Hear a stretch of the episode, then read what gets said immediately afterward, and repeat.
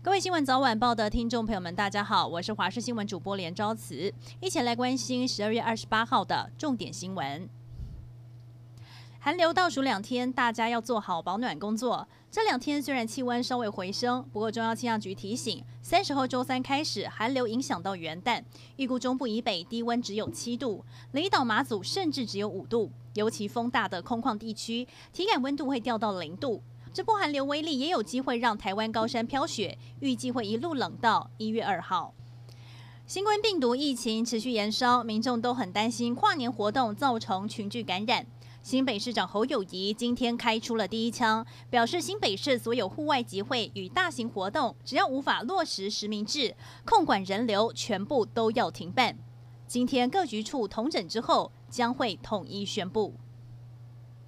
华航由伦敦返回台湾的班机，昨天傍晚降落桃园机场，机上一百二十七名乘客，其中一百一十四名是旅客，还有十三名是机组员。他们下机后走专属通道，陆续采检。有四位乘客表示，自己过去在十四天以内有疑似症状，目前已经送到了集中检疫所。而有名男乘客发烧到三十九度，被送往医院隔离治疗。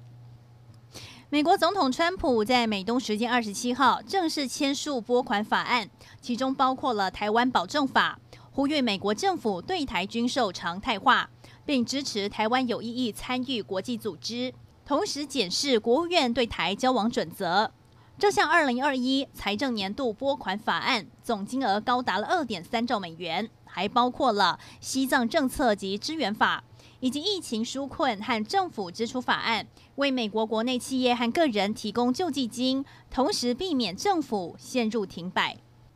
关注国际疫情，目前欧盟已经开始施打新冠疫苗，但同时中国疫情竟然又再度升温。辉瑞疫苗目前已经陆续送到了欧盟二十七国，第一批先让各国的英法族以及医护人员等高风险族群优先施打，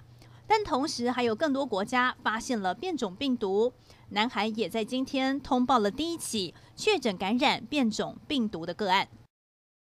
上个星期四，立院通过了九项攸关美猪进口的行政命令。不过，还没有进口，就有业者表明未来全部使用台湾猪，因此价格就会调涨。可是，为什么使用台湾猪还要涨价？是台湾猪比较贵吗？中央畜产协会就表示，其实台湾猪的饲养成本比较高，再加上外国猪肉冷冻进口，价格会下跌。换算下来，台湾猪零售价每公斤要两百元，而外国进口猪平均每公斤只要一百元左右，价格上的确会有落差。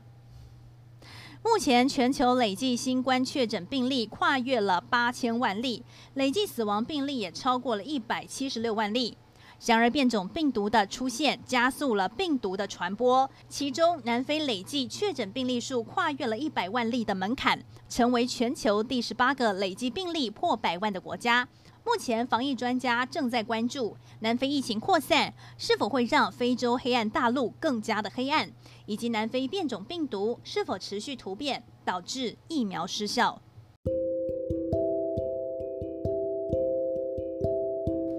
以上就是这一节新闻内容，非常感谢您的收听，我们再会。